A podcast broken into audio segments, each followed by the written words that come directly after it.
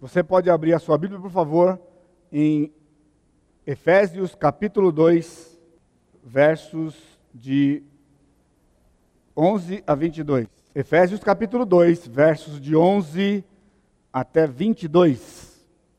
Se você tem alguém do seu lado que não tem a Bíblia, você pode compartilhar, de maneira que ele possa acompanhar também a leitura do texto. Portanto, lembrai-vos de que outrora vós gentios na carne, chamados em circuncisão por aqueles que se intitulam circuncisos na carne por mãos humanas, naquele tempo estáveis sem Cristo, separados da comunidade de Israel e estranhos às alianças da promessa, não tendo esperança e sem Deus no mundo. Mas agora, em Cristo Jesus, vós que antes estáveis longe, fostes aproximados pelo sangue de Cristo, porque Ele é a nossa paz, o qual de ambos fez um, e tendo derribado a parede da separação que estava no meio, a inimizade, aboliu na sua carne a lei dos mandamentos na forma de ordenanças, para que dos dois criasse em si mesmo um novo homem, fazendo a paz, e reconciliasse ambos em um só corpo com Deus por intermédio da cruz. Versículo 16 de novo, e reconciliasse ambos em um só corpo com Deus por intermédio da cruz, destruindo por ela a inimizade. E vindo, evangelizou paz a vós outros que estáveis longe, e paz também aos que estavam perto, porque por ele ambos temos acesso ao Pai em um espírito. Assim, já não sois estrangeiros e peregrinos, mas concidadãos dos santos e sois da família de Deus, edificados sobre o fundamento dos apóstolos e profetas, sendo Ele mesmo, Cristo Jesus, a pedra angular, no qual todo edifício bem ajustado cresce para santuário dedicado ao Senhor, no qual também vós juntamente estáis sendo edificados para a habitação de Deus no Espírito. O Senhor sempre abençoa a sua palavra e que hoje à noite ele possa falar ao seu coração, aplicando assim aquilo que ele tem deixado para nós nesse texto. Curva a sua, a sua cabeça mais uma vez. Vamos orar mais uma vez. Bendito Deus, estamos diante da tua palavra nesse instante. Já temos, já temos lido e pedimos então que o teu Santo Espírito seja o nosso ensinador. Que ele venha nos falar ao coração aquilo que está preparado na tua presença justa medida para cada um de nós. Que o teu Santo Espírito tenha toda a liberdade nesta noite, que o inimigo não venha a interferir de maneira que alguém não receba aquilo que é o teu plano. Porque maior é aquele que está em nós do que aquele que está no mundo. E eu te louvo, te bendigo no precioso nome de Jesus, o meu Senhor e Salvador. Amém, Senhor.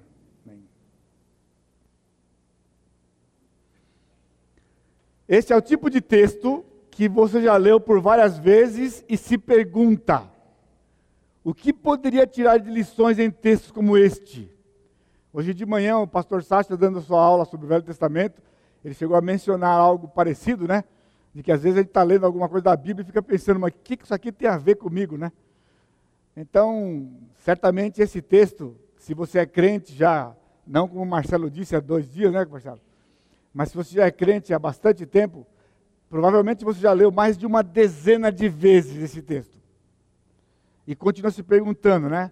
Quando chega em Efésios, tem tanta coisa para se deleitar aqui em Efésios, não é? E aí você chega nesse já pula o texto. Na verdade, você tem uma, uma tentação de pular esse texto falando de separação, né? Quando muito pensar que seja um texto apenas informativo, ou seja, nada para ser aplicado, apenas informações para nós.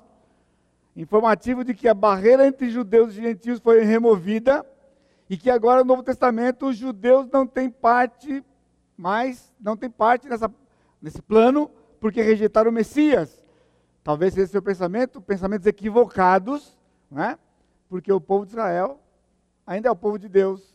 E há promessas do Velho Testamento que vão ser cumpridas somente com o povo de Deus lá no futuro. No texto anterior, ou seja, no texto da semana passada, que foi Efésios 2, de 1 a 10, nós vimos o apóstolo Paulo se transportando à eternidade passada, que era o capítulo 1.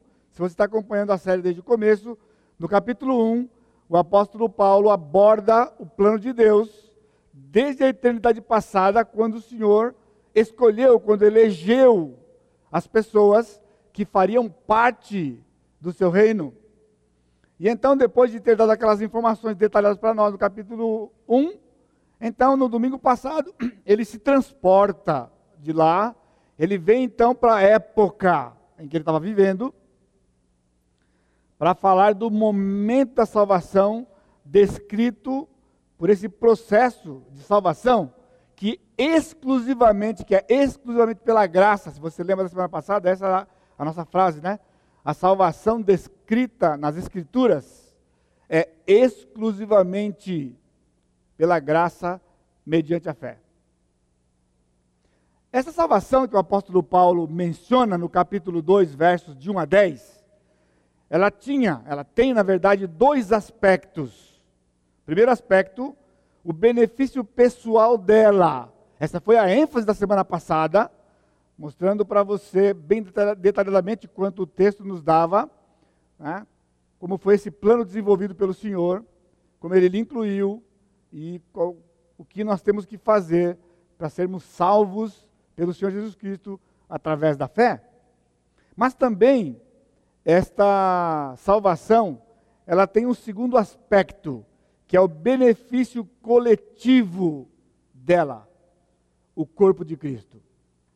Então ela tem um benefício pessoal, nós nos apropriamos da verdade da Escritura na pessoa de Jesus, nos entregamos, nos rendemos a Ele, então recebemos o benefício pessoal da salvação. Passamos a ser da família dele. E ter as, as promessas da Escritura é, sendo também dirigidas a nós. Estamos inclusos nas promessas. Mas também esse segundo benefício, ele não é tão mencionado ou tão explorado quanto o primeiro. Mas eu espero que o Senhor conceda a graça hoje à noite de que você entenda a, a, a tônica do apóstolo Paulo nesses 13 versículos, na verdade, esses 12 versículos que nós temos no texto de hoje. O texto de hoje, ele trata desse segundo aspecto. Então, hoje, de 11 a 22, o apóstolo Paulo não vai estar falando a respeito da salvação pessoal, o aspecto pessoal, mas ele vai falar desse aspecto coletivo, o corpo de Cristo. Paulo destaca, como nós vamos ver a seguir, eu queria que você já ficasse impactado talvez por esta, por esta declaração, que tão importante quanto a salvação é fazer parte de um corpo local, o qual é uma parte visível do corpo de Cristo que está sendo formado desde Atos 2 e que será completado no arrebatamento que pode ocorrer a qualquer momento. Vocês estão dormindo. Agora é tarde. Eu vou dar mais uma chance para vocês. Ok? Está vendo lá? Tão importante quanto a salvação pessoal, que é você render-se ao Senhor Jesus Cristo, é fazer parte de uma igreja local, de um lugar como este. Ok? Tão importante quanto.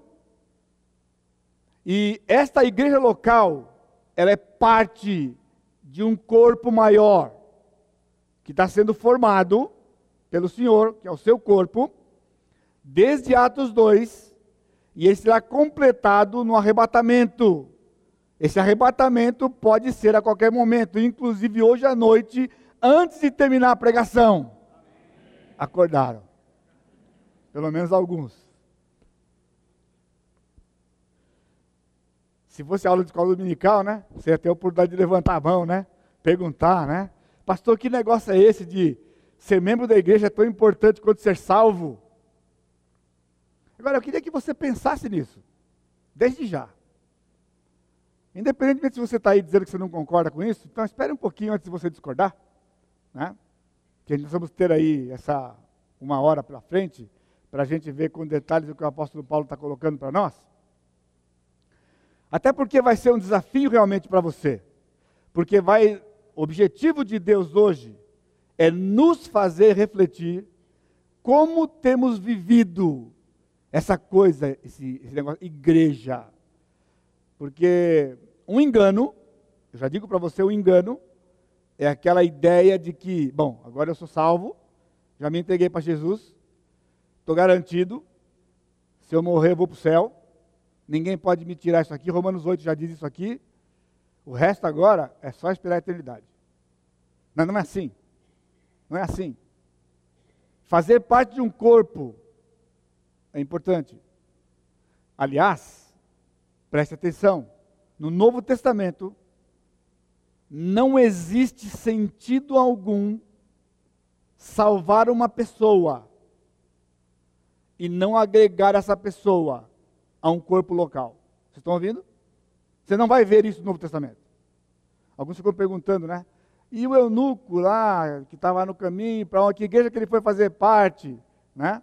O pessoal começa a indagar essas coisas, porque o texto narra a salvação dele, depois ele continua indo até o seu destino, e Filipe vai para outro lugar. Né? Mas isso não é uma lacuna na Bíblia. Isso não é uma lacuna lá. Porque todo o livro de Atos tem informações suficientes das epístolas também, para que a gente seja desafiado a esta consciência aqui. Por isso que há uma, uma, um debate aí secular, por séculos da igreja, sobre a questão da membresia local. Já tentaram mudar, tentaram fazer e vai, cada igreja passa seu conflito. Por exemplo, quantos de vocês foram batizados na última turma? Na última turma? Ok, temos três ali. Espero que os outros não desistiram, né? Ok. Então, mas não sei se você sabe, se você lembra das aulas que o, que o, que o Carlos deu para você lá, né? No momento que você foi batizado, aqui, você estava ao mesmo tempo, então, por causa do seu batismo, estava cumprindo uma ordenança do Senhor, mas estava automaticamente se tornando membro dessa igreja. Então, a partir daquele dia, você se identificou com Jesus, na sua morte, sepultamento e ressurreição. Esta é a razão da forma do batismo, ser ali na piscina. Sepultamento, morte, sepultamento e ressurreição de Jesus. Mas também era uma identificação sua com este corpo local. De maneira que desde aquele dia, quando você está em algum lugar na cidade ou com familiares e alguém pergunta para você sobre a sua fé, então você diz: eu sou crente no Senhor Jesus Cristo. E sou membro da Igreja Batista Maranata. Então, quando você diz isto para as pessoas, no comércio, onde for que você diga isso, você está se identificando conosco. Então, baseado na sua vida, a pessoa que está com você, ele tira uma noção de quem nós somos. Tão sério quanto isso. Então, quando você diz, eu sou membro da Igreja Batista Maranata, aquela pessoa, ele projeta todo este corpo aqui, naquilo que você está demonstrando para ele, só porque você disse, sou membro da Igreja Batista Maranata. A questão, a, a forma como que você se relaciona no corpo, às vezes você não está preocupado, não está preocupada, não dá importância. A mesma questão da frequência, né? É, alguns mencionam que só tem Hebreus 10, 25, que fala sobre essa questão de abandonar a, a, a frequência, né? Mas, irmãos, não é Hebreus 10, 25. Aliás, Hebreus 10, 25 é um versículo que aparece lá, né? Tem um contexto. Mas esse texto aqui, ele é muito mais grave. Porque ele não fala apenas de você frequentar ou participar. Ele fala de você viver viver o corpo. E eu quero perguntar para você hoje à noite. Hoje, nesse instante, você pode dizer diante de Deus, se você leva o seu pensamento agora a Ele, você pode dizer que você vive o corpo de Cristo? Uma correção, por exemplo. Se alguém pergunta para você, quando está se arrumando para vir para cá, aonde você vai? Ah, eu vou lá na igreja Maranata assistir o culto.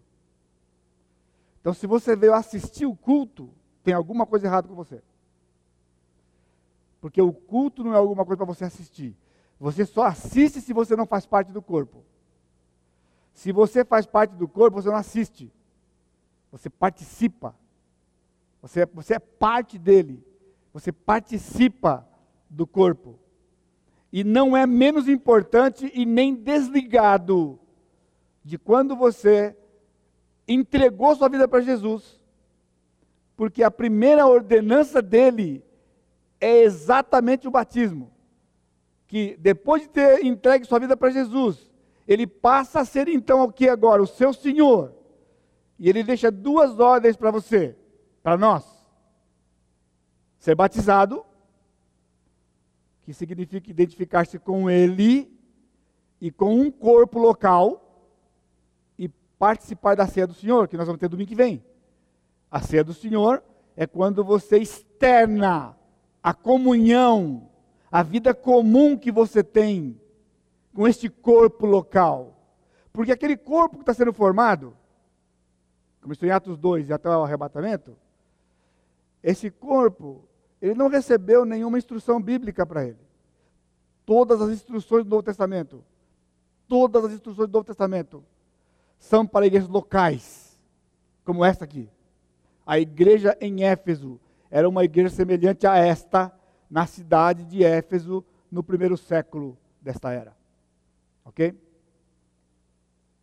No entanto, a abordagem do apóstolo para poder falar sobre essa importância de se fazer parte desse corpo, que é tanto quanto você entregar sua vida para Jesus, ele traz no cenário o povo de Israel no relacionamento histórico que Israel tinha com os gentios. Para você poder entender o que ele está dizendo aqui, desse texto, que você já leu várias vezes, talvez ficou pensando lá o que, que tem a ver, né?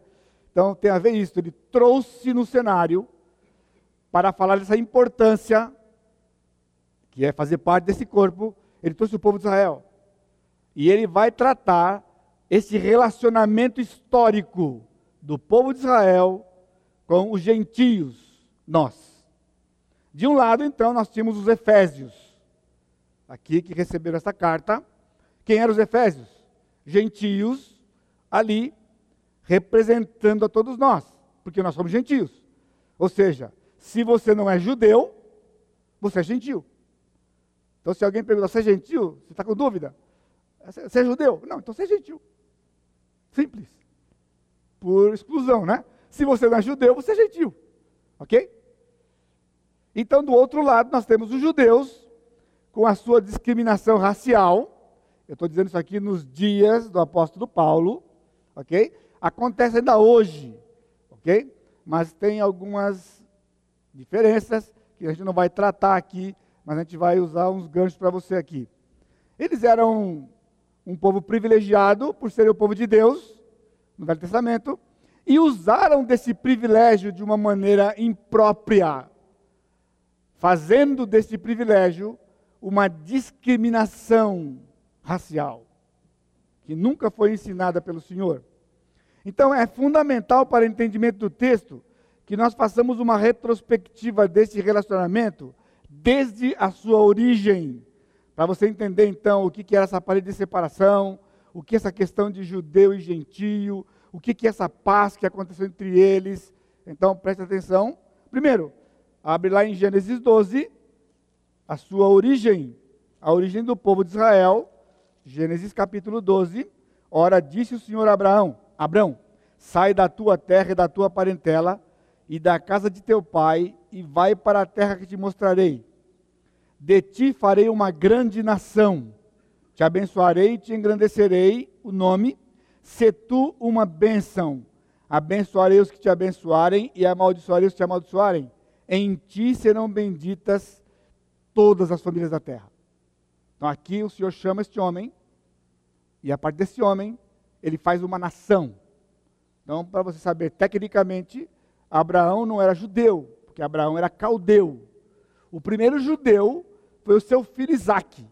Isaac foi o primeiro judeu ok? Que vai aparecer lá na frente da história.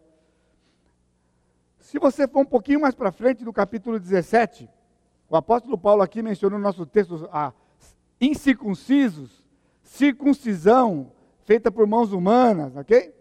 Então, a instituição da circuncisão, capítulo 17, versos 9 a 11. Disse mais a Abraão: Guardarás a minha aliança, tu e a tua descendência no decurso das suas gerações. Esta é a minha aliança que guardarei entre mim e vós e a tua descendência. Todo macho entre vós será circuncidado. Circuncidareis a carne do vosso prepúcio será isto por sinal de aliança entre mim e vós.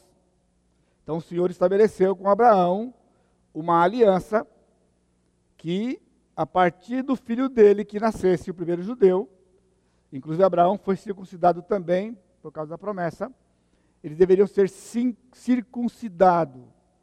Ok? Então é conhecida hoje na, como cirurgia, né, a cirurgia da fimose que é feito em algumas crianças, alguns meninos, mas é feito mais por prevenção, é feito mais por alguma situação aí particular, ok? Mas aqui, ele disse todo macho, todo menino, no oitavo dia, ele era circuncidado. Há coisas curiosas, interessantes, né? Pessoas fazendo estudo, porque a Bíblia é categórica, se você ler o Velho Testamento, né? O povo de Israel tinha que praticar isto sempre, todo macho, no oitavo dia. A não ser que ele viesse para Israel, já adulto, de um outro povo, aderisse ao judaísmo, e para que ele aderisse ao judaísmo, ele tinha que ser circuncidado. Aí era com outra idade. Mas o que é curioso, no sentido interessante, positivo, é que estudos têm sido feitos ao longo destes séculos aí, desses, dessas décadas últimas principalmente, com respeito a esta ênfase que é dado no, no Velho Testamento de que a circuncisão deva acontecer no oitavo dia. E a conclusão que chegou-se, o pessoal da área da medicina aí, é que em toda a vida de um homem, estão ouvindo? em toda a vida de um homem. O oitavo dia é o único dia em que ele não tem certos efeitos dessa cirurgia. No oitavo dia.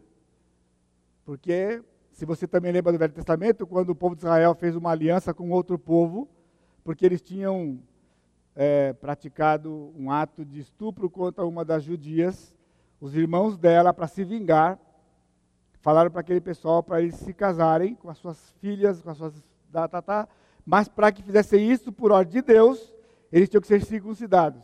Por que, que eles fizeram isso? Segundo o texto, porque no terceiro dia da cirurgia, eles eram acometidos de febre e iam para a cama. E estando com febre indo para a cama, eles vieram e mataram todo mundo daquela população, para vingar sua irmã. Então, esse é interessante porque no oitavo dia isso não acontece. Qualquer outro dia vai ter feito, no oitavo dia não tem. Agora, o pessoal pode ficar surpreso, né? Talvez você ache uma coisa interessante, mas isso aqui combina bem com o nosso Deus, não é verdade? Você acha que alguém que criou o homem não saberia desse detalhe? Alguém que criou o homem não saberia desse detalhe? E instituiu isso aqui por acaso? Nada na Escritura é por acaso. Nós não temos acaso na Escritura. E na sua vida não tem acasos.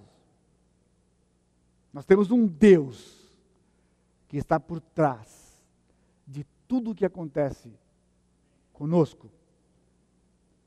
O propósito de Deus, ele diz para Abraão no capítulo 12, né? Em ti serão benditas todas as famílias da terra, bênção para todas as famílias da terra, isto é, todas as raças da terra. Deus tem povo em todas as raças da terra. Essa é a ênfase. Ele não está falando de uma família individualmente, até porque nós sabemos que não são todas as famílias da terra que são salvas, mas são famílias de todas as raças da terra. Estão inclusas. E o povo de Israel, ele apartou-se desse ensino guardou para ele as informações, as promessas e discriminou os outros povos. Isso incluía na nação de Israel estrangeiros e peregrinos. Ele menciona aqui no nosso texto, né? Já não, sou, não sois mais estrangeiros e peregrinos. Por que, que ele está dizendo não sois mais estrangeiros e peregrinos? Porque no meio do povo de Israel, nação, no Velho Testamento, havia estrangeiros e peregrinos. Você pode ir um pouquinho mais para frente comigo para Êxodo, capítulo 12, versos 48 e 49. Êxodo 12, 48 e 49, quando ele instituiu a Páscoa, ele diz: Porém, porque a Páscoa era proibida de ser comida por algum estrangeiro ou peregrino. A não ser que, versículo 48, porém, se algum estrangeiro se hospedar contigo e quiser celebrar a Páscoa do Senhor, seja-lhe circuncidado todo macho. E então se chegará e a observará, e será como natural da terra. Mas nenhum incircunciso comerá dela. A mesma lei haja para o natural e para o forasteiro que peregrinar entre vós. O peregrino era o forasteiro. O forasteiro que andava no meio deles. Então, para ele participar da Páscoa, ele tinha que ser circuncidado. O estrangeiro era alguém de uma outra nação que aderia ao judaísmo, era circuncidado, então ele passava a ser como do povo. Só para você já ir pegando algumas informações do nosso texto para a gente poder voltar lá. Então isso implica o quê? Que a salvação em Cristo está acima das culturas e das raças. Deus não tinha planejado uma salvação exclusivamente para o povo de Israel. O povo de Israel seriam os anunciadores, como você vai ver aqui. Então, primeiro, a salvação veio do judeu e primeiro para o judeu. Essa é uma ênfase do Velho Testamento. A salvação veio para a nação de Israel, então veio para o judeu, e ele pregava primeiro para o judeu. O apóstolo Paulo fala sobre isso no livro de Romanos, né? Primeiro é judeu, depois o grego. Não é? Eles deveriam ser anunciadores das boas novas para o mundo. Então, uma vez que a nação recebia, recebesse então a revelação de Deus, os livros do Velho Testamento, eles deveriam sair e proclamar aquelas verdades do Velho Testamento para as nações ao seu redor. Mas o que Israel fez? Israel criou um muro de separação, uma barreira entre eles. Está na moda, né? Negócio de muro. Então ele não é o primeiro. Né? Só que ele está atrasado, pessoal, porque o muro já caiu, pessoal. Já caiu. Né? Porque o muro nunca foi o desejo do Senhor entre as nações. Nunca foi. Um crente não faz muro, nem pessoal e nem coletivo. Um crente no Senhor Jesus Cristo não faz muro para separar uma raça. Você está escutando? Um crente do Senhor. Por causa desse texto aqui e por causa de toda a história do Velho Testamento. Mas se apegaram às leis em forma de ordenanças, está escrito lá em nosso texto também, a começar pela circuncisão, que era um sinal no corpo da sua separação para Deus. Então, eles eram circuncidados e chamavam os demais de incircuncisos. Quando Davi foi lutar contra o Golias, Golias fazendo o desafio lá, né? Então o que foi que Davi disse? Quem é este incircunciso que está fazendo afrontas contra Deus. E foi lá e matou o gigante, cortou seu pescoço fora. Por estas leis que os judeus criaram, interpretações dos rabinos, eles rejeitaram o Messias prometido, Cristo Jesus. Eles rejeitaram e continuam rejeitando até hoje como nação. Criaram uma parede de separação. Nós já fizemos essa série ano passado em Atos. Eu peço para você ir comigo rapidinho lá, para Atos capítulo 10, para refrescar sua memória, para você ver como que a coisa entre um judeu e um gentio, nos dias do apóstolo, era uma coisa séria.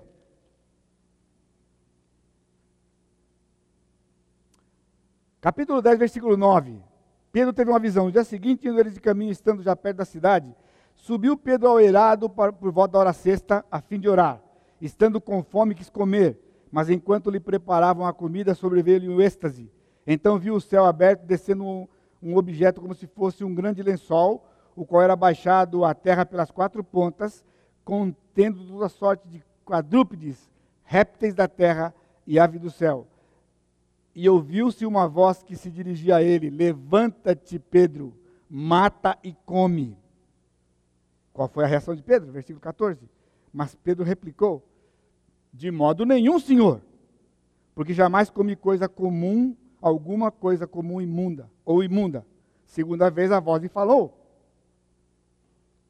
Ao que Deus purificou, não consideres comum. Já deu uma dura no Pedro. O que Deus purificou, não diga que é comum. Agora, o que, que era isso aqui? se você ver o texto em casa depois, todo, né, o Senhor tinha aparecido para Cornélio e dito para Cornélio mandar pessoas buscarem Pedro. Porque Pedro tinha a chave do reino, você lembra? Ele abriu em Atos 2, em Jerusalém, Atos 8 em Samaria, e ele vai usar a chave pela última vez aqui para abrir, inaugurar a igreja entre os gentios. E então, o Senhor deu uma visão para Cornélio, mandar pessoas procurarem Pedro, e então, quando eles estavam se dirigindo da casa de Cornélio para lá, ele dá uma visão para Pedro, através desse lençol. E Pedro disse: Nunca comi nada como imunda. Senhor, imundo, senhor rapaz, não fala que é imundo aquilo que o senhor purificou. Então, enquanto ele pensava nisto, bateram palma lá embaixo dois homens e falaram assim: aqui que está o Pedro, o tal de Pedro está aqui? Falei, sou eu que estou aqui. Aí o Senhor disse: tem dois homens lá embaixo, você vai junto com eles. Os caras se apresentaram e falaram que eles eram da parte de Cornélio, e Cornélio era o quê? Um gentio. E então ele foi. Capítulo 10, verso 28. Pedro então começa a conversar com o pessoal. Pedro o levantou dizendo, não, desculpa, 28.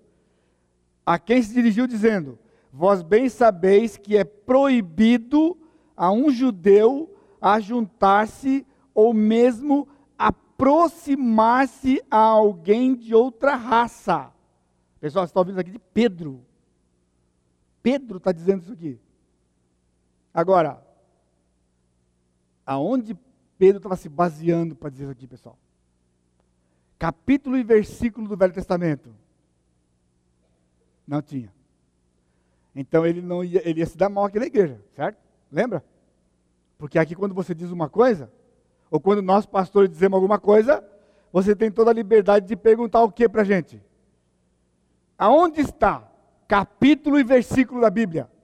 Então Pedro disse: Vocês sabem aí, não é? Vocês estão sabendo que é proibido a um judeu ajuntar-se, aproximar-se de alguém de outra raça. Se o camarada encostasse em outro, ele tinha que fazer todo o ritual de purificação para fazer parte das coisas do, do templo e depois lá na época da sinagoga, nessa época de apóstolo Pedro aqui. Capítulo 11, versículo 2. Quando Pedro subiu a Jerusalém, os que eram da circuncisão, ou seja, judeus, o arguíram dizendo: Entraste em casa de homens incircuncisos e comeste com eles. Cercaram Paulo, cercaram Pedro e falou: Rapaz, que negócio é esse? Você é um cara de, é, de raça pura, sangue de sangue. Você é de sangue judeu. Porque Pedro disse que nunca tinha comido nada imundo. Então o camarada era puro, raça pura. Você entrou na casa de um gentio. E Pedro teve que se explicar. Versículo 15. Quando, porém, comecei a falar, caiu o Espírito Santo sobre eles, como também sobre nós no princípio. Então me levantei, então me lembrei da palavra do Senhor quando disse: João, na verdade, batizou com água, mas vós sereis batizados com o Espírito Santo. Pois se Deus lhes concedeu o mesmo dom que a nós nos otorgou quando cremos no Senhor Jesus, Jesus, quem era eu para que pudesse resistir a Deus? Agora tem capítulo e versículo. Se você perguntar para Pedro, qual é o capítulo e versículo? Aí Pedro ia saber. Porque esse aqui tinha capítulo e versículo. Receberam o Espírito como nós recebemos. Atos capítulo 2. Ok? Muito bem. Cristo, antes da sua ascensão aos céus, ele reafirmou o aspecto mundial da salvação. Capítulo 1, versículo 8 de Atos. Se você não está lá, não precisa ir. Mas recebereis poder ao descer sobre vós o Espírito Santo. Sereis minhas testemunhas, tanto em Jerusalém, como em toda a Judéia e Samaria e até os confins da terra. Aliás, esse versículo aqui foi mal interpretado pelos judeus, mal interpretado pelos judeus, mal interpretado pela igreja de Jerusalém, mal interpretado pela igreja de Samaria, e tem sido mal interpretado pela igreja do Senhor Jesus Cristo durante todos esses dois mil anos, praticamente. Porque o texto aqui, ele tem uma tônica, uma ênfase e a ênfase está naquilo que nós chamamos simultaneidade. Sabe o que é simultaneidade? As partículas da simultaneidade aqui é tanto como E. Tanto como E. Recebereis o Espírito Santo, sereis minhas testemunhas, tanto em Jerusalém, como em toda a Judéia e Samaria, e até os confins da terra simultaneamente Jerusalém, Samaria e os confins da terra. A igreja de Jerusalém esqueceu disso aqui. Pessoal, segundo alguns, eles chegaram a ter 15, 20 mil pessoas na igreja.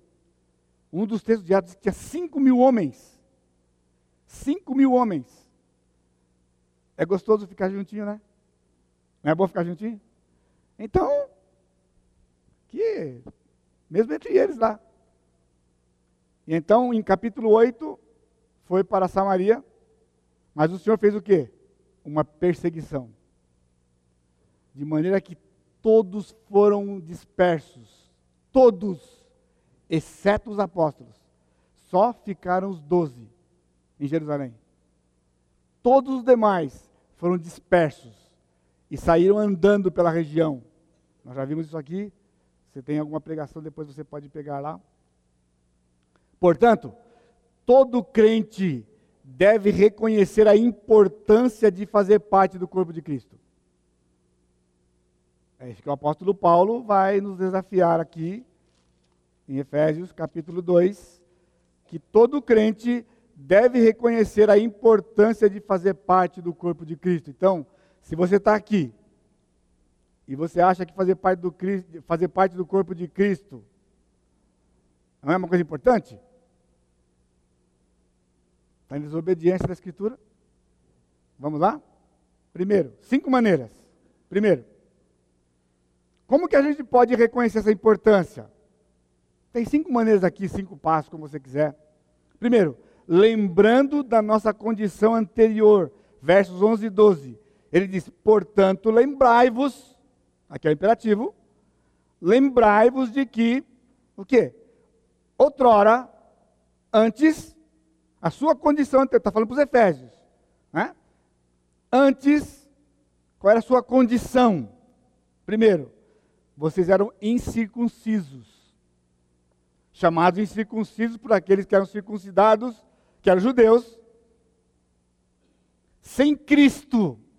Agora você está entendendo? O apóstolo Paulo chega em Éfeso e ele encontra uma situação em Éfeso, nas suas viagens missionárias, numa delas, desta briga, desta guerra entre judeus e gentios. E os judeus, sem nenhum constrangimento,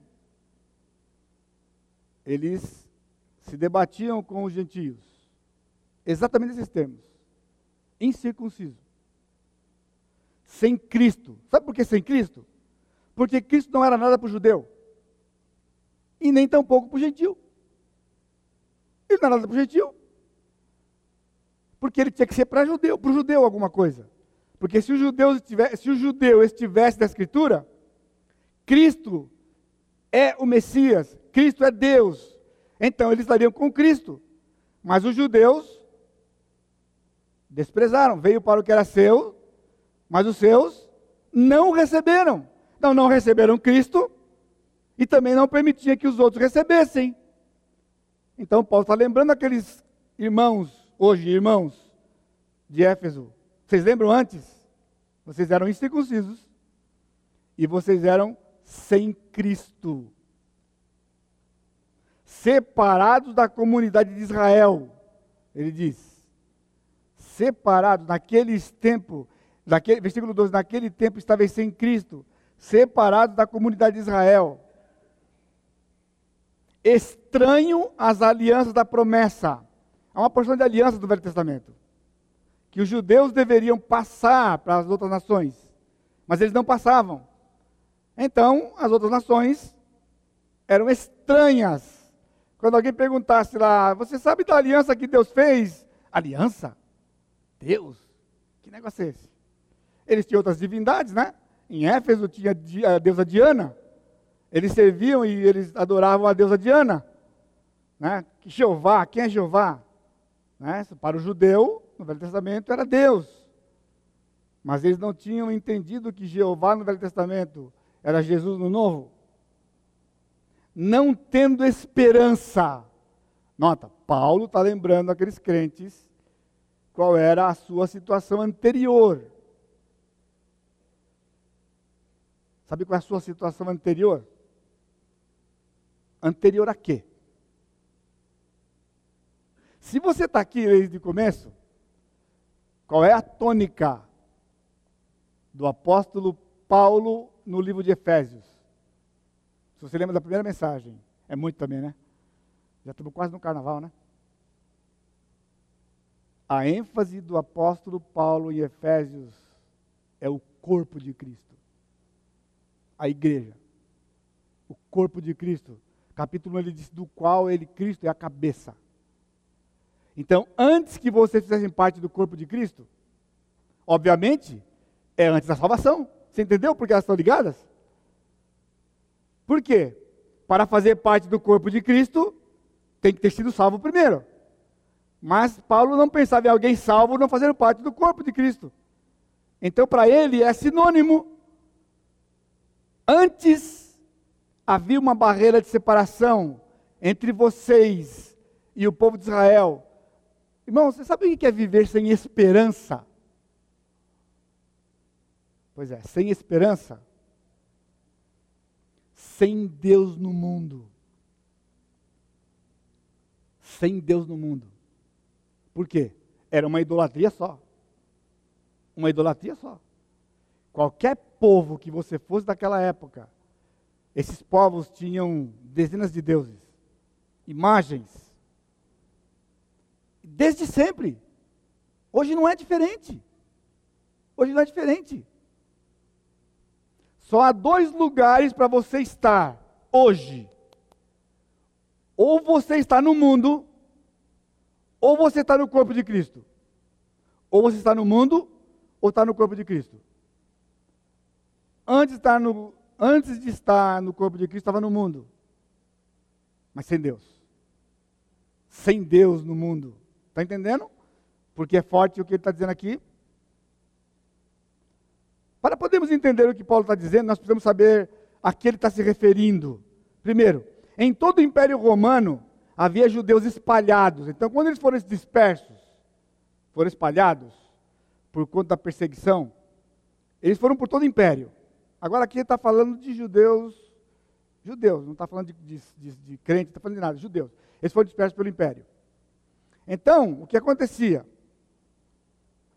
Eles estavam na sinagoga. Em cada cidade havia pelo menos uma sinagoga. Ali eles viviam o judaísmo, que era uma distorção pós-cativeiro daquilo que Deus havia instituído no Velho Testamento. Ou seja, não era o que o Senhor tinha instituído no Velho. Era uma distorção. Depois da Babilônia, ou lá na Babilônia, surgiu a sinagoga. E então, aonde o povo judeu ia, não tinha o templo, então eles iam para a sinagoga. Mas mesmo depois que foi construído o templo, eles continuaram na sinagoga. Por quê? Porque o templo era local, era lá em Jerusalém. Qualquer outra cidade, ou estado, ou país, ou raça, ou nação, não tinha o templo. Então, comodidade, porque eles tinham que ir para Jerusalém. Essa era a lei, essa era a ordem. Não, comodidade. Eles abriram sinagogas locais. Você entendeu que é a parede de separação? Eles criaram uma barreira, vivendo num país, como vocês viessem aqui no Brasil. Né? Então, se você encontrar um judeu aqui no Brasil, ele é brasileiro, mas ele é judeu. Ele é judeu. E a ligação dele é com um judeu. E ele tem tudo da raça judaica, mesmo morando aqui. É, tem sinagoga aqui no Brasil. Sinagogas. E eles ainda continuam naqueles mesmos ritos do Velho Testamento, ou aqui do, da Bíblia, né, como colocado aqui. Agora veja, segundo lugar, versículo 13. Mas agora em Cristo Jesus, vós que antes estáveis longe, fostes aproximados pelo sangue de Cristo. Então, segunda maneira de nós darmos, é, reconhecermos a importância de fazer parte de um corpo local, é sabendo da nossa condição presente. Então, nós temos que nos lembrar da condição anterior, completamente separados do plano de Deus, por conta da barreira que o povo de Israel colocou, aonde eles iam, eles levavam essa barreira. E não era diferente em Éfeso. Então, quando o apóstolo Paulo chegou, pregou o evangelho, pessoas se converteram, eles foram fazer parte da igreja, eles continuavam sendo hostilizados pelo povo de Israel. Então Paulo escreve a carta para dizer para ele, para eles e animar o coração deles e consolar o coração deles da importância que era hoje fazer parte do corpo de Cristo. Então, qual é a nossa condição presente? Fomos aproximados pelo sangue. Agora você percebe que o judeu não tem parte, né? Porque ele não crê em Jesus. Ele está ele continua separado. Só que agora não são eles mais que detêm a verdade. A verdade é a verdade dos apóstolos, nós vamos ver isso mais para frente aqui. Ele diz: Ele, Jesus, é a nossa paz, porque Ele, versículo 14, Ele é a nossa paz, o qual de ambos fez um, somos um só corpo com os judeus. Agora, por quê? Um judeu, quando ele se converte, ele vem para o meio do corpo ele não é mais judeu. Nós vamos falar sobre isso. Agora, o que o Senhor está fazendo não é uma raça étnica, e sim uma raça eleita espiritual. 1 Pedro 2,9. Ele diz, falando da igreja, ele diz que nós somos uma raça eleita, um povo de propriedade exclusiva de Deus. Ele diz: Vós, porém, sois raça eleita, sacerdócio real, nação santa, povo de propriedade exclusiva de Deus, a fim de proclamar as virtudes daquele que vos chamou das trevas. Olha que interessante. O mesmo plano que ele tinha para Israel é o que ele tem para a igreja. Uma raça eleita para quê? Para proclamar as virtudes daquele que vos chamou. Então, o papel da igreja. Então, o Marcelo fez hoje uma aqui uma propaganda, né? Na parte de evangelismo, algumas frentes que a gente tem estado envolvido com o objetivo de cumprir isso aqui de compartilhar com as pessoas a verdade do Senhor. Sem parede de separação. Não tem mais parede de separação. Sem inimizade. Um judeu que se converte hoje é igreja. Em qualquer lugar do mundo, desde Atos 2. Um judeu que reconhecer Cristo como Senhor, ele se torna parte do corpo de Cristo. Ele não é mais judeu. Ele é igreja. Você está entendendo? Olha só. Você, você percebe os ângulos diferentes que o apóstolo Paulo coloca da importância. Se você ler todo o Velho Testamento, tudo aquilo que o povo de Israel fazia, e agora você entender que se hoje o judeu se converte, ele é parte da igreja, igual você. Ele vai fazer parte da igreja. Não é mais judeu. As promessas não são mais para ele. As promessas agora que são para a nação serão cumpridas na nação. Porque Deus deu promessas exclusivas para a igreja. Agora, irmãos, o negócio é tão complicado que mesmo entre os evangélicos ainda existe a parede de separação. Ou seja, Cristo tirou a parede. Cristo tirou a parede. Os crentes vieram e puseram a parede. Porque hoje a igreja dizem que é o Israel de Deus. Porque a igreja e Israel é a mesma coisa. Eles estão dizendo.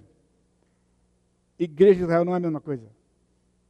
Igreja é o corpo de Cristo.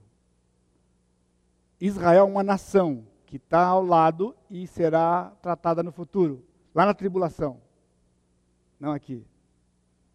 Vamos lá. 3, versículo 15. Aboliu na carne, está falando agora da obra de Jesus, ele diz que nós fomos aproximados pelo sangue de Cristo, versículo 14 da nossa paz já vimos, agora versículo 15, aboliu na sua carne o que?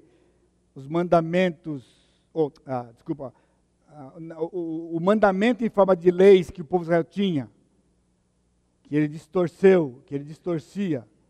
Então o Senhor Jesus Cristo aboliu. No Sermão do Monte, agora aqui um cuidado para você, para quando você está lendo Mateus capítulo 5, 6, 7, 8. Jesus disse: Ouvistes o que foi dito, eu, porém, vos digo. O Senhor não estava corrigindo o Velho Testamento. Vocês estão ouvindo? Jesus não estava corrigindo o Velho Testamento. Qual é, a, qual é a dica, qual é o segredo? Ouviste o que foi dito. Ele não disse, tendes lido, eu porém vos digo. Está entendendo? Ele não disse, tendes lido, eu porém vos digo. É, ouviste o que foi dito. Ou seja, aquilo que foi dito para vocês é falso. Não foi aquilo que o Senhor deu. Não foi aquilo que ele deixou escrito. Então ele estava corrigindo a distorção que eles tinham. Então, quando fala que Cristo aboliu na sua carne, com a sua morte, ele aboliu aquelas distorções que o povo de Israel insistia e enfatizavam. Dos dois criasse em si mesmo um novo homem. Interessante aqui. Ele disse, versículo 15, né? para que dos dois criasse em si mesmo um novo homem, fazendo a paz, fazendo a paz, e reconciliasse ambos num só corpo por intermédio da cruz, igreja. Agora você percebe os dois aspectos aqui? Olha lá, versículo, no ponto 3. Dos dois criasse em si mesmo um novo homem. Este novo homem é o crente, que tanto faz ser gentil como ser judeu. Tanto faz, se é judeu ou judeu. Qualquer lugar do mundo, a pessoa agora, quando ela se entrega para Jesus, ela se rende a Jesus, ela é um novo homem. Ela tem uma nova natureza, que é o aspecto pessoal da salvação. Nós vimos domingo passado. Mas ele diz no número 5 aqui, eu estou dizendo para você: reconciliar-se ambos num só corpo. Agora, este crente ele não é isolado. É de qualquer raça, mas não é isolado. Ele faz parte de um corpo. Não existe, irmão, ser crente e não fazer parte de um corpo local. Isso não é uma opção. Então, cuidado quando você compartilha do Senhor Jesus com alguém. Porque você tem que explicar o que está na palavra. Não é opção. Entendeu? Não, você, claro que você creu, é importante. Você pode continuar onde você está. O importante é que você creu em Jesus. Isso não existe na palavra. Paulo está dizendo aqui que o Senhor reconciliou judeu e gentio num só corpo. Um homem judeu, mulher também, viu? Um homem judeu, um homem gentil, eles fazem parte agora de um só corpo. E esse corpo é a igreja o corpo de Cristo. Quarto, desfrutando da nossa nova posição. Versículo 17. E vindo, evangelizou a paz a vós outros que estáveis longe e paz que estavam perto. Essa paz é a paz com Deus, porque a paz com Deus fazia com que eles tivessem paz uns com os outros, judeus e gentios que viviam em briga. Entendeu? Ele diz: E vindo, evangelizou a paz a vós outros que estáveis longe e também aos que estão perto, porque por ele ambos temos acesso ao Pai. Por isso a paz com Deus. Só tem acesso ao Pai através de Cristo. Porque Cristo é a nossa paz. Ele diz agora nós somos da família de Deus. Não somente um povo. Irmãos, olha, isso é precioso demais. O povo de Israel era especial, mas era um povo. Era o povo de Deus. O povo de Deus que deveria obedecer ao Senhor. Nós somos a família de Deus. A gente canta um cântico, né? A família de Deus, né? Nós fazemos parte da família de Deus. Ele é o nosso Pai. Quando nós oramos, nós falamos nosso Pai, nosso Deus, nosso Pai, nosso Pai celeste. Nós temos acesso a esse Pai. Qualquer instante, qualquer lugar, num pensamento você vai até Ele. Além do que, antes de você pensar, Ele já sabe o que está no seu coração. Da parte dele é imediato, da nossa ainda, ainda vai pensamento. Ainda demora um tempinho para chegar lá no pensamento. Da parte dele, ele já sabe tudo. Antes. Não somos estrangeiros e peregrinos. Você lembra quando eu li lá? No meio de Israel havia os estrangeiros e os peregrinos. Nós não somos mais estrangeiros ou peregrinos. O que nós somos? Concidadãos dos santos. Porque santo não é sem pecado, santo é separado. O Senhor separou para si um povo. Ele separou para si pessoas para fazerem parte da sua família serem da família de Deus. E nós somos concidadãos dos santos. Olha que maravilhoso, irmãos. Cristo é o irmão mais velho.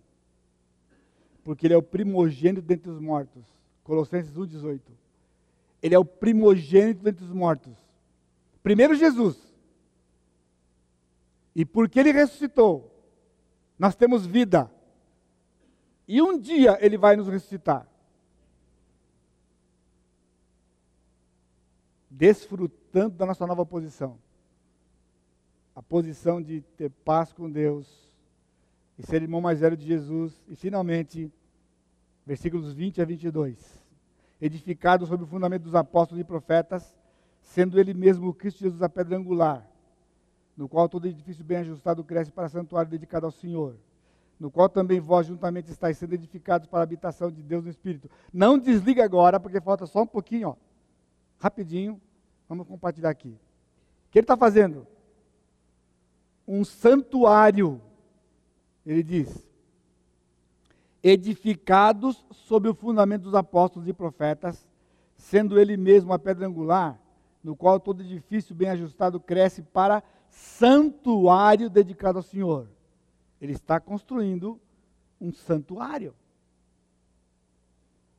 O templo do Espírito ele é uma expressão usada no Novo Testamento pelo apóstolo Paulo com dois sentidos distintos.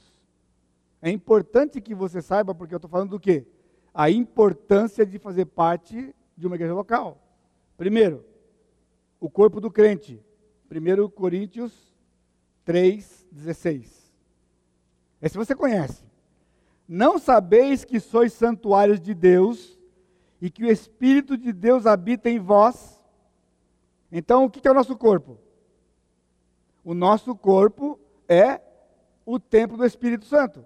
Então, no momento em que você confessa Cristo como Senhor da sua vida, você experimentar na sua vida e Ele ser o seu Senhor, ok? Ele passa a habitar em você, na pessoa do Espírito Santo. O seu corpo se torna um santuário um templo onde ele vem habitar. Não existe outro Deus. Não existe outro Deus. E nenhuma divindade alguém consegue prometer isso ou imitar isso aqui. De que vai morar dentro. Ele mora dentro de nós. Porém, veja, em 1 Coríntios capítulo 6, abre comigo lá, 6, 19. Acaso não sabeis que o vosso corpo é santuário do Espírito Santo que está em vós, o qual tendes da parte de Deus e que não sois de vós mesmos? Agora, talvez você, quando está lendo 1 Coríntios, pensou ou pense de que aqui ele está dizendo a mesma coisa do capítulo 3. Mas não está. Aqui, no capítulo 6, quando ele fala que vós sois o templo do Espírito Santo, o vosso corpo é o templo do Espírito Santo, é esse corpo aqui, ó. Esse corpo aqui. Esse corpo aqui é o templo do Espírito Santo. Agora presta atenção, segura na cadeira aí. O Espírito Santo de Deus habita este lugar, porque ele habita em você e em mim. Entendeu? Pastor, mas como é que o senhor está dizendo isso aí? Que aqui fala igual ao outro? Veja o 16. Não, o 15. Versículo 15, 6, 15. Não, não sabeis que os vossos corpos são membros de Cristo? Opa, espera aí. Os vossos corpos eram os corpos dos crentes de Éfeso. E o que o corpo do crente era? Aqui. Membros do corpo. Não era o corpo. No capítulo 3, o crente é o corpo. No capítulo 6, o crente é um membro do corpo. Aí então no versículo 19 ele fala que este corpo é o templo do Espírito, porque cada crente é membro de Cristo, onde ele é a cabeça. Ele é o cabeça. Nós somos membros do corpo de Cristo e formamos o corpo local de Cristo. Entendeu? Que o apóstolo Paulo está colocando aqui. Por isso que nós dizemos historicamente que nós somos membros da igreja. Eu sou membro da igreja. Você é membro da igreja? Agora, uma, irmão, só um, uma partezinha aqui. As mulheres são membros, viu? Mulher não é membra. Porque não existe membra. A palavra membro é comum de dois gêneros. Viu? Eu sou membro da igreja e a Lia é membro da igreja. Porque ela é membro do corpo de Cristo. O nosso corpo tem membro, mãos, dedos, pés, orelha, né? membros. Não tem membra no seu corpo. Agora, de novo, irmão, você percebeu aqui de novo. A ênfase do apóstolo na pessoa, na salvação, quando a pessoa é convertida a Jesus, o Espírito vem morar dentro dela. Só que ela é colocada no corpo de Cristo. E ela se torna membro do corpo de Cristo. E é nesse corpo de Cristo que o Espírito habita. Por quê? Porque é quando nos reunimos. E só somos corpo de Cristo, quando estamos reunidos. Olhe para mim, todos vocês, por favor. Só somos o corpo de Cristo quando estamos reunidos. Porque quando não estamos reunidos, somos membros do corpo de Cristo espalhados. Quando terminar o culto, batemos um papo, vamos para nossas casas. Não há mais igreja. Ela está espalhada. Ela está espalhada. Cada crente é um membro do corpo de Cristo. Quando esses crentes, membros do corpo de Cristo, se reúnem para adoração e cumprir as ordenanças do Senhor, se torna o corpo de Cristo e o Espírito Santo habita. E o Espírito Santo se manifesta. Você está ouvindo? Agora, pessoal, toma cuidado, segura aí, pessoal. Segura aí. Mas o Espírito se manifesta. Nós vamos ver no capítulo 4. Como que o Espírito se manifesta? Pelos dons que ele nos deu. Então, de cada membro recebeu seus dons. No exercício dos seus dons, o corpo está produzindo, está se multiplicando e fazendo o seu papel de evangelizar as pessoas, discipular pessoas por todo mundo. Então eu queria que vocês, hoje à noite, soubessem que quando esse corpo está reunido e você está na sua casa, ou em algum outro lugar, você é um corpo, você é um membro do corpo, desligado do corpo. Está escutando? Exatamente isso. Por isso que é importante ser membro do corpo, ou fazer parte do corpo, e uma parte ativa do corpo. Guarde, irmãos. Quando nos reunimos, e só quando nos reunimos, é que esse poder existe. Porque ele não é o poder de uma pessoa, ele é o poder de uma coletividade. E o Espírito Santo se manifesta com poder e glória para cumprir o seu propósito de nos santificar e de anunciar as maravilhas e grandezas do Senhor a todos os povos. Isso é prerrogativa da igreja. Isso é nossa prerrogativa. Notar que nesse texto o crente é membro do corpo, só para explicar para você por que é diferente do outro lá. Um santuário. Agora, quando Paulo está falando aqui que nós somos um santuário, e ele está falando do edifício, é que cada crente é uma pedra posta para a formação desse templo. Então ele está usando a palavra corpo, mas agora ele está usando a palavra templo. Então, corpo e templo é a mesma coisa. O corpo é o templo. Então, o templo não é essa casa. Vocês não sabem a tragédia, ah, vocês não sabem a, a dificuldade que foi para nos desvencilharmos disto, né? Que lá na Maranatinha o pessoal ia para o templo. Lá na Maranatinha o pessoal não podia tomar café lá dentro, lá dentro do salão porque era o templo. Tinha que tomar café lá fora. Ah, vamos para o templo hoje. Não, não vamos para o templo. O templo é esse corpo reunido, onde cada um de nós somos uma pedra, ou uma parte deste templo. Agora tem uma coisa especial para vocês aqui. Está vendo aí, ó? Lá no cantinho tem uma palavra. Aquela palavra é da língua do Novo Testamento. Está escrito ali naos. Naos, lá no cantinho, depois do templo, está vendo naos? Olha o que significa. A parte interior do templo composto do santo e o santo dos santos. Diferente de hieron. Hieron é outra palavra para templo que tem na língua grega. E hieron significa a construção toda, a estrutura. Então ele está dizendo que nós somos o corpo, nós somos o templo do Espírito. Nós não somos o, a construção, os diversos prédios. Nós somos. Você lembra do tabernáculo? O tabernáculo no deserto, quando foi feito o templo de pedra, foi mantido dentro do templo um espaço com a mesma medida do tabernáculo, do primeiro lugar chamado santo e o segundo santo do santo. Então, no lugar santo, só os sacerdotes entravam.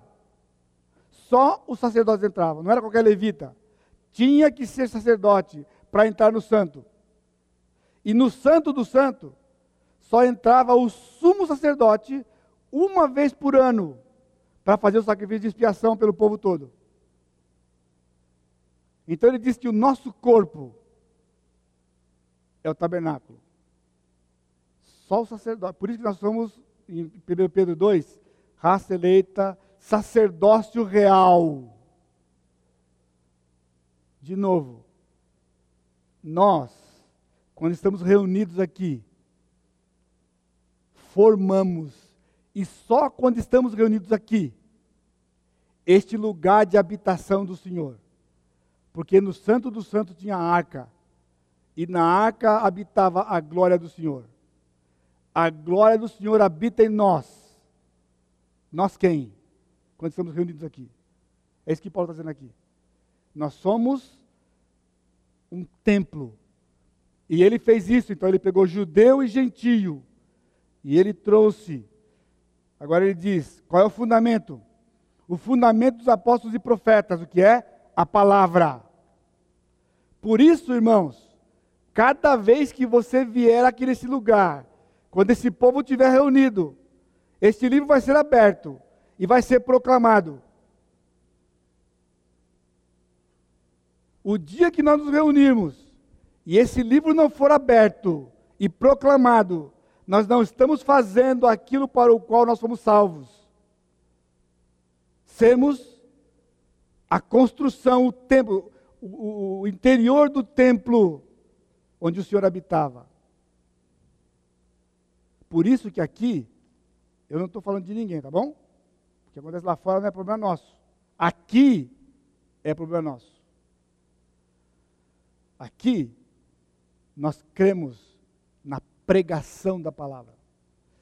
Pregação da palavra, pregar a palavra não é uma coisa de uma época.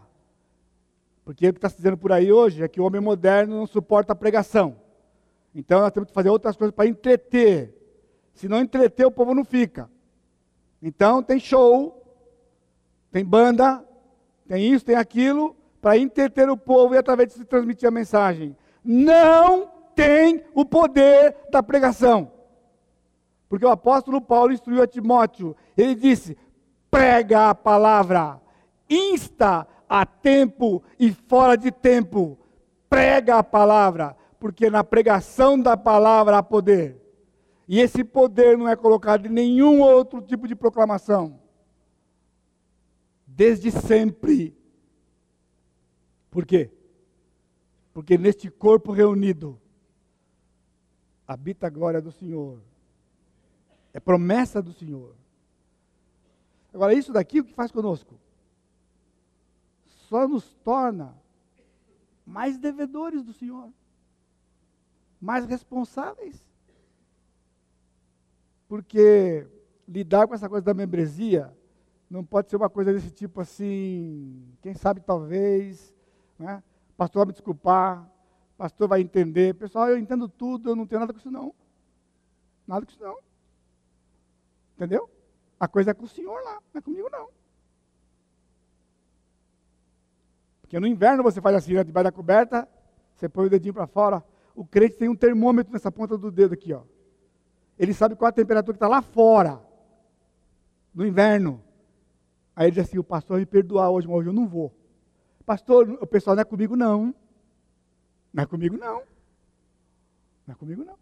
Agora, se você está impedido de vir, se o Senhor impediu você de vir, Ele tem um plano. Ele tem um plano. Mas não somos nós que decidimos. É o Senhor que decide. Nós somos parte deste lugar. Cristo é a pedra angular, é a, naquela cultura a pedra de sustentação.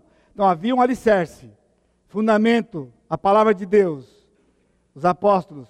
Porque essa palavra, o Sérgio tem mostrado para nós lá no, no estudo da, de, de manhã na escola dominical, aponta para Cristo. Velho e Novo Testamentos apontam para Cristo. Por isso é fundamento. E não pode ser colocado outro fundamento a não ser que já foi posto, que é Cristo Jesus. No texto aqui, então, ele é a pedra de esquina. A pedra que sustenta o edifício. E então, sobre esta pedra, sobre esta rocha, nós somos colocados um a um. E quando é colocado um a um, o interior do templo fica pronto para que o Senhor habite. No Velho Testamento é linda passagem em Crônicas, quando eles terminam o templo de Zorobabel. E a glória do Senhor vem e enche o templo. Quando Salomão construiu o templo, a glória do Senhor veio e encheu o templo. E todo o poder de Israel estava no fato de que Deus andava no meio do povo.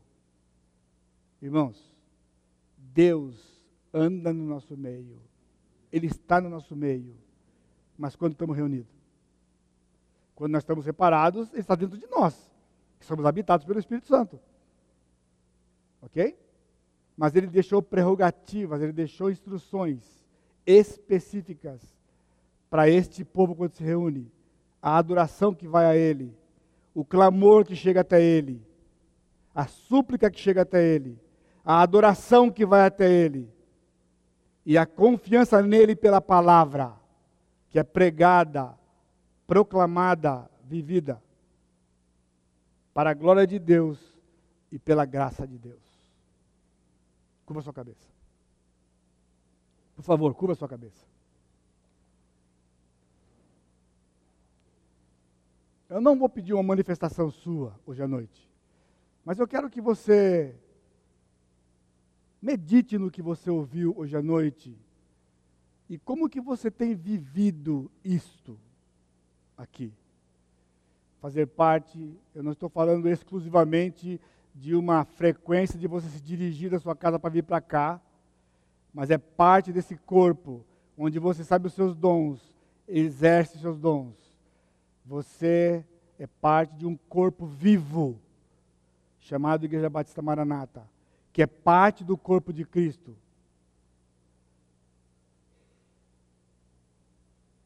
E o Senhor lhe colocou aqui por uma razão. Lembre-se, não há acasos. O Senhor trouxe você para cá, para que você fizesse parte desse corpo e o servisse neste corpo, para a glória do Senhor. Pai querido, obrigado pela tua palavra.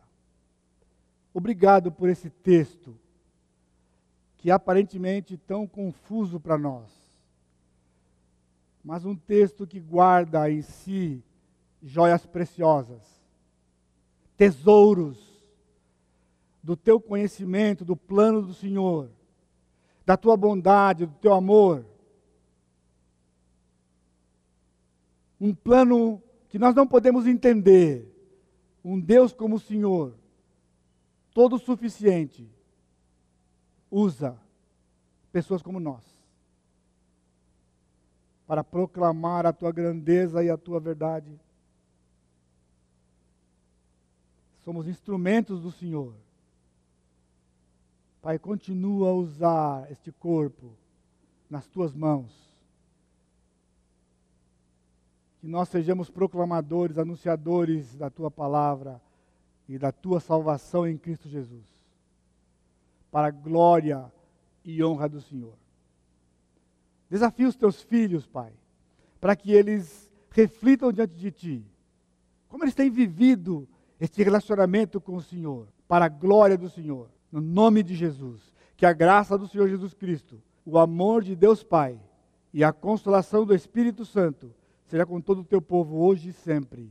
Amém, Senhor. Deus abençoe, irmãos. Uma boa semana para vocês. Obrigado mais uma vez aos nossos visitantes. Deus abençoe.